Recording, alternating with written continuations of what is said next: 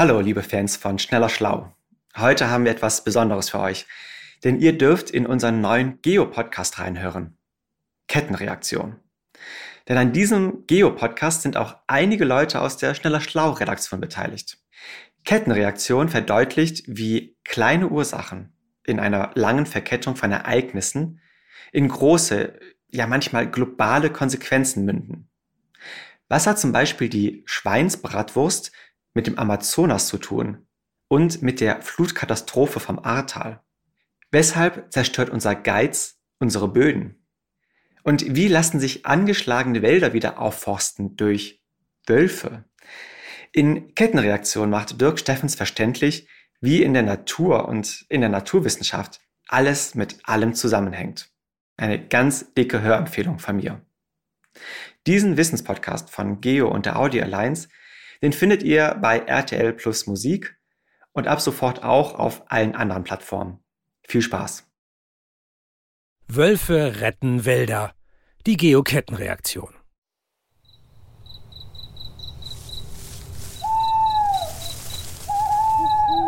Stellt euch mal vor, allein im dunklen Wald und dann dieser Sound. Spooky, oder? Unsere Angst vom bösen Wolf ist fast schon pathologisch. Sie ist tief in unsere kulturelle DNA eingeätzt. Durch Vorurteile, durch Übertreibungen, Lügen und Märchen. Und jetzt ist das Monster wieder da. Es ist zurück in unseren Wäldern, es streift um Häuser und Kindergärten, es reißt in der Dunkelheit wehrlose Schafe, es macht uns Angst. Und Angst frisst bekanntlich Verstand, denn eigentlich sollten die Wölfe ja uns viel mehr fürchten als wir sie. Ich meine, wir haben sie in Deutschland ja nicht aus Versehen ausgerottet, sondern mit voller Absicht. Mit Fallen, mit Gift, mit Gewehren. Wir haben sie von unseren Hunden zerreißen lassen. Nur ein toter Wolf war ein guter Wolf. Überall. Sogar in Nationalparks wie dem Yellowstone in den USA waren die Wölfe nicht sicher. Der Mensch hatte die Bestie besiegt, die Wildnis bezwungen und damit mal wieder seine eigene Blödheit unter Beweis gestellt. Denn wenn wir aus einem Ökosystem einfach eine Art rausschießen, dann kann das unvorhersehbare Folgen haben. Hallo, ich bin Dirk Steffens, Wissenschaftsjournalist. Und das hier ist der Geo-Podcast, Kettenreaktion. Der heißt so, weil er zeigen will, wie das eine zum anderen führt, weil alles irgendwie mit allem zusammenhängt. Die Kettenreaktion. Heute, wie der Wolf den Wald repariert.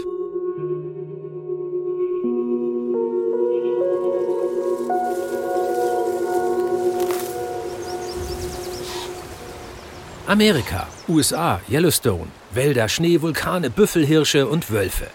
Ich liebe die Landschaft dort, diese wilde Schönheit. Es ist wirklich atemberaubend und ich habe jeden Moment dort draußen genossen und freue mich, dass die Amerikaner wirklich gut auf diese Natur aufpassen.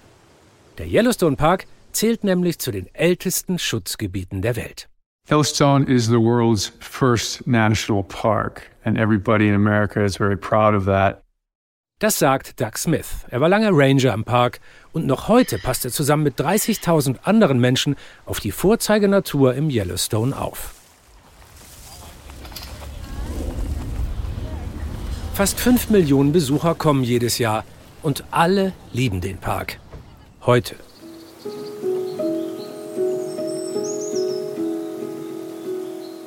Aber vor 150 Jahren wirkt der Vorschlag, Geysire, Grizzlies und Gletscher zu schützen, genauso abgedreht wie die Idee, Menschen zum Mond zu schießen. One of our founding philosophies is it should be natural. It should be a natural system that functions the way um, the Earth did before humans altered it. Ein romantischer Gedanke. Wenigstens ein Fleckchen Erde soll vor der Ausbeutung durch Menschen geschützt werden. So wie in einem Outdoor-Museum, in dem Bäume wachsen und Bären herumlaufen, damit Besucher aus der Zivilisation die Wildnis anstaunen können. Doch weil keiner Ahnung von Ökosystemen hat und man vor 100 Jahren tatsächlich noch glaubt, Natur ließe sich beherrschen, dilettieren die Parkchefs und managen das Paradies Richtung Zerstörung. The early managers of Yellowstone didn't really know what natural looked like. Das sagt Doug heute über seine ahnungslosen Vorgänger. Damals sorgen die Leute sich vor allem um die Hirschbestände und meinen, wenn wir mehr Hirsche wollen, dann brauchen wir weniger Wölfe. Und das klingt ja erstmal auch logisch. Zum Abschuss freigegeben. Es dauerte nur wenige Jahrzehnte, dann um 1930 sind Wolf, Puma und Co. praktisch ausgerottet. We tried to eradicate them. We didn't have a complex mindset about policy in terms of natural. Damals weiß niemand, wie ein Ökosystem wirklich funktioniert, wie komplex die Natur ist. Das Ideal ist ja auch ein Park, damals zumindest, und nicht Wildnis. Menschliche Hybris, man kann das auch Dummheit nennen. Grimmig dreinschauende Männer präsentieren stolz ihre Wolfsfälle und demonstrieren, dass sie leider nicht so weit denken können, wie ihre Gewehre schießen. Völlig ahnungslos lösen sie eine Kettenreaktion aus. Aber erstmal sieht so aus, als würde der Plan funktionieren. Die Wapiti-Hirsche vermehren sich und vermehren sich und vermehren sich.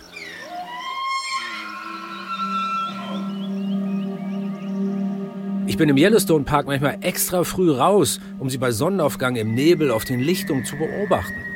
Die stellen unsere Hirsche locker in den Schatten. Die sind wirklich groß, die Wapitis. Sie sind groß und schön und majestätisch. Die haben fast schon Elchformat. Viele große Hirsche brauchen auch viel Nahrung. Und weil die Wölfe ja weg sind, müssen sie sich nicht mehr am Waldrand rumdrücken, sondern können sorglos überall alles fressen, was reingeht. Laub, Wurzelknollen, Eicheln, Kastanien, im Winter auch Moose und Flechten. Aber jetzt gibt es einfach zu viele. Und so entsteht das erste Wapiti-Paradox. Die Hirsche fressen so viel, dass sie am Ende verhungern. Sie futtern sich selbst ihre Lebensgrundlage weg. Jede junge Pflanze wird sofort abgebissen. Die Vegetation wird deshalb dünner und dünner und irgendwann kippt dann das ganze System. Der Park kann die Hirsche nicht mehr ernähren. Im kalten Winter müssen die Ranger hunderte Kadaver entsorgen. Es sind schreckliche Zeiten. Und die Rettung, die kommt dann völlig unverhofft. Und das ist dann das zweite Wapiti-Paradox. Ausgerechnet der größte Feind der Wapitis wird zu ihrem Retter der Wolf. In den 1970ern wissen die Menschen schon deutlich mehr darüber, wie natürliche Lebensräume aussehen sollten. The public's view of nature has changed and evolved. So creatures that were previously considered bad, uh, scapegoats, have now had an image alteration, and a lot of the public demanded that we bring some of these animals back. Beim Versuch, Yellowstone wieder gesünder zu machen, da geht es erstmal gar nicht primär darum, den Wolf zurückzubringen. Aber zu einem natürlichen Ökosystem gehört er eben dazu. Doug Smith freut sich einen Wolf darüber, denn er ist der Ranger, der vor einem Vierteljahrhundert die Wiedereinführung der Wölfe geleitet hat.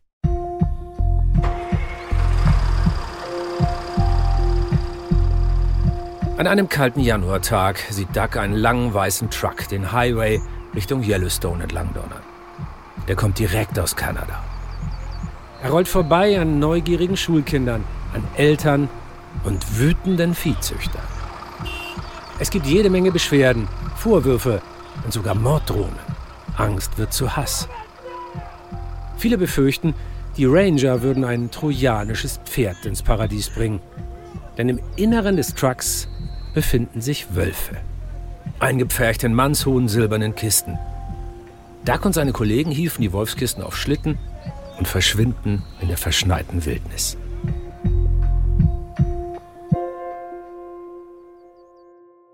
Naja, und dann passiert, was in der Natur ebenso passiert, wenn man sie machen lässt. Die Wölfe fressen ein paar Hirsche und vermehren sich. Wildtierbiologen ahnten tatsächlich noch gar nicht, was die Wiederansiedlung der Wölfe für Folgen haben würde. Das Ganze war ja nur so eine Idee, ein Experiment. Aber dann die Kettenreaktion. Seit die großen Räuber wieder da sind, wird der Yellowstone immer schöner. Also zumindest für alle, die natürlich schön finden. We've brought carnivores back, wolves being the most high profile, and it's changed the way Yellowstone looks. Top-Prädatoren sind unverzichtbar. Sie halten alles in der Balance und wenn sie weg sind, gerät das System ins Wanken, und zwar das ganze System. Das ist so ähnlich wie bei einem Jenga-Turm, bei dem man unbedacht den falschen Stein rauszieht.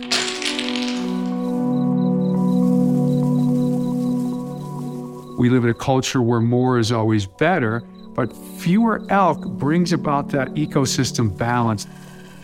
Nach und nach reduzieren die Wölfe die Bestände. Weniger sind stärker als viele. Das klingt natürlich erstmal verrückt, aber Ranger Duck sieht es genauso. Die kleineren Wapiti-Herden sind deutlich resilienter gegenüber Krankheiten und Klimawandel.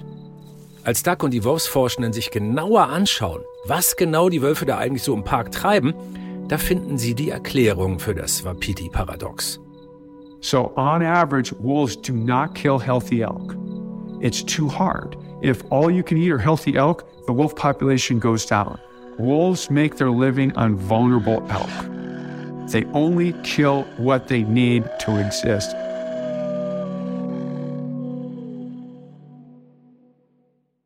Wölfe töten nicht wahllos. Sie sind ja relativ intelligente Tiere. Sie wählen ihre Beute gezielt aus. Und weil jede Jagd auch für sie riskant ist, konzentrieren sie sich auf die Schwachen und wollen bei einem Raubzug möglichst viel Nahrung erbeuten.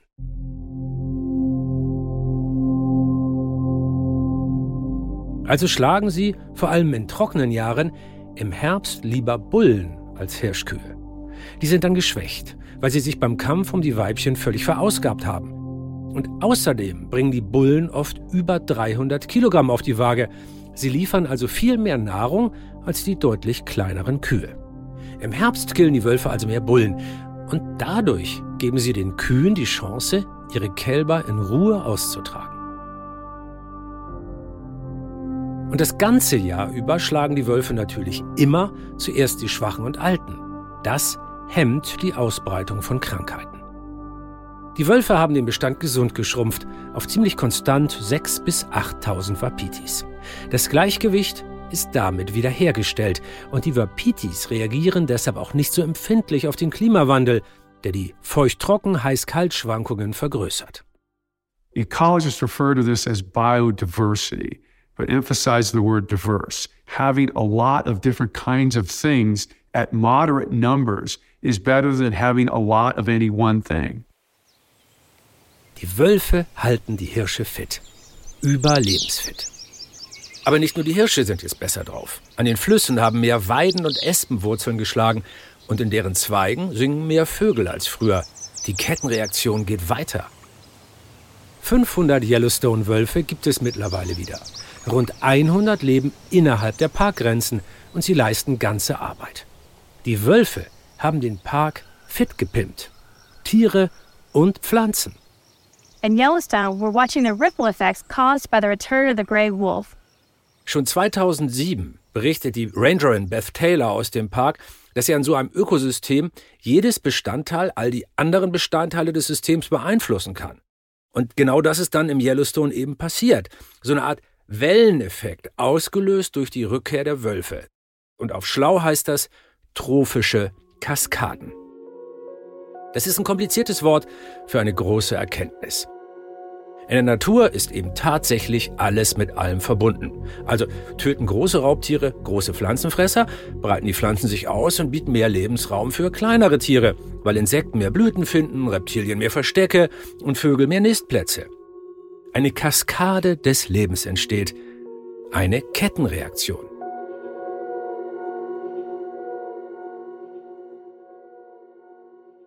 Heute weiß man sogar noch mehr über den Einfluss der grauen Räuber, denn sogar Bäume scheinen von ihnen zu profitieren.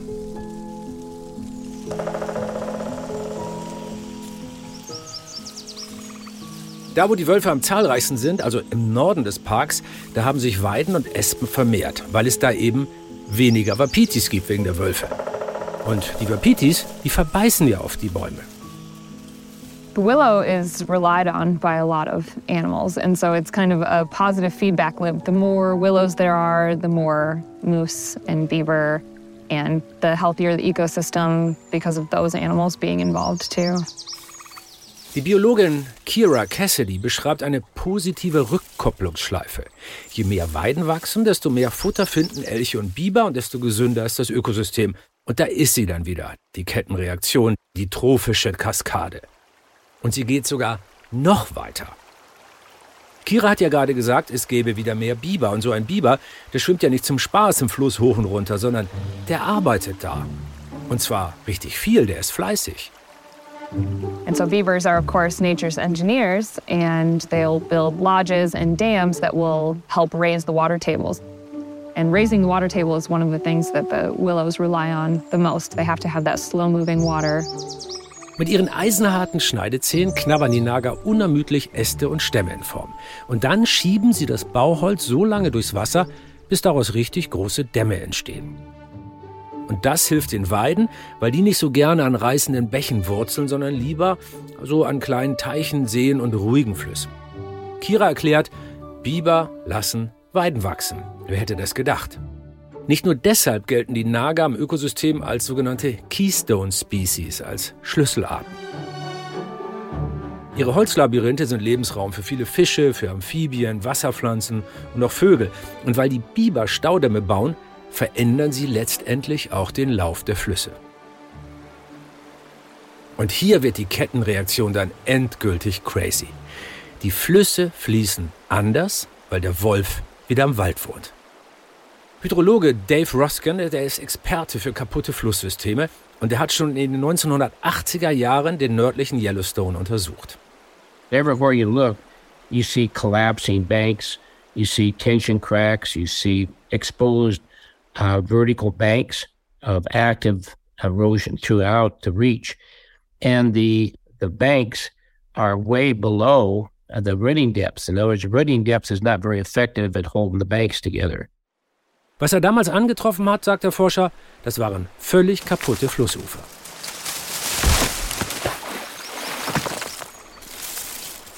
Abgegraste Böschungen stürzen ein, Ufer brechen in sich zusammen.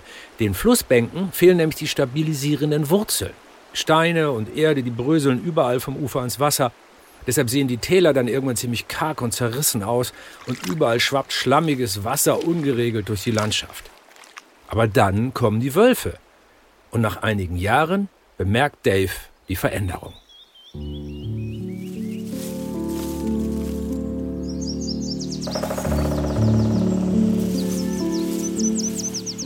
An den Flussufern wachsen wieder mehr Gräser, mehr Sträucher und auch mehr Weiden.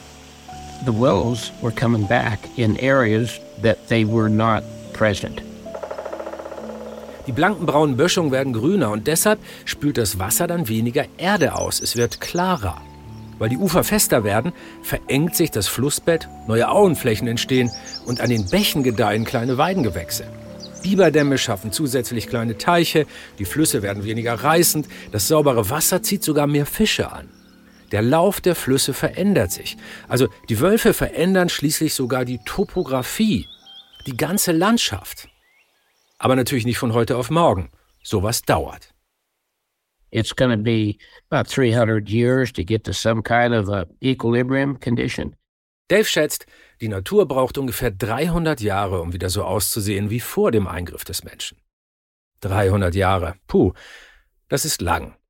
Und natürlich gibt es neben den Wölfen auch noch Pumas, Bären und viele andere Faktoren, die das Spiel des Lebens im Yellowstone beeinflussen. Je genauer man hinschaut, desto komplexer wird die Geschichte.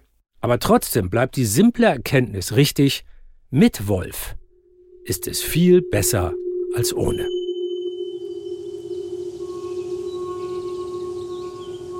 Der gefürchtete Räuber, den die Farmer unbedingt ausrotten wollten, ist gut für die Hirsche, gut für die Biber und Bäume, für die Vögel und Fische. Er macht das Wasser sauberer und die Folgen des Klimawandels weniger schlimm. Eine faszinierende Kettenreaktion, weil eben wirklich alles mit allem zusammenhängt. Das war die Kettenreaktion, der Podcast von Geo. Ich bin Dirk Steffens. Tschüss, bis bald und bleibt optimistisch, denn das ist die einzige Möglichkeit.